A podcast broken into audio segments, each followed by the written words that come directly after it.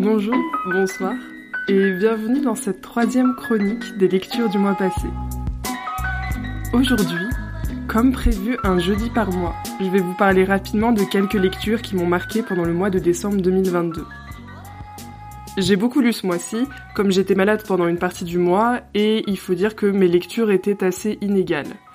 J'ai eu de très belles lectures en cette fin d'année, je vous en parlerai dans certaines chroniques consacrées pendant tout le mois de janvier. Je vous garde la surprise. En tout cas, a priori, cette chronique sera assez brève. Une de mes lectures qui m'a surprise, en bien, c'est Piranèse de Susanna Clark. C'est l'histoire de Piranèse, une personne qui vit dans un labyrinthe géant peuplé de statues impressionnantes. Il a une vie plutôt tranquille, il surveille les marées et il pêche, il parle un peu avec l'autre, la seule autre personne qu'il connaît ici. Mais un jour, une autre personne semble présente sur l'île, et cela met en évidence de lourds secrets.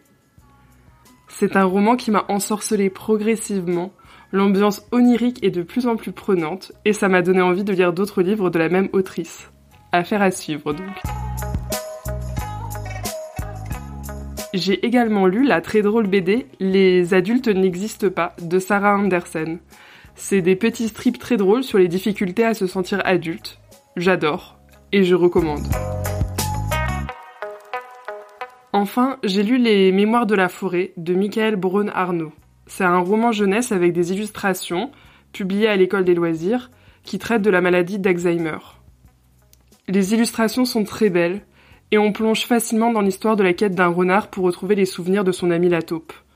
Je pense que cela peut être très prenant pour des enfants et c'était une lecture très agréable pour un adulte.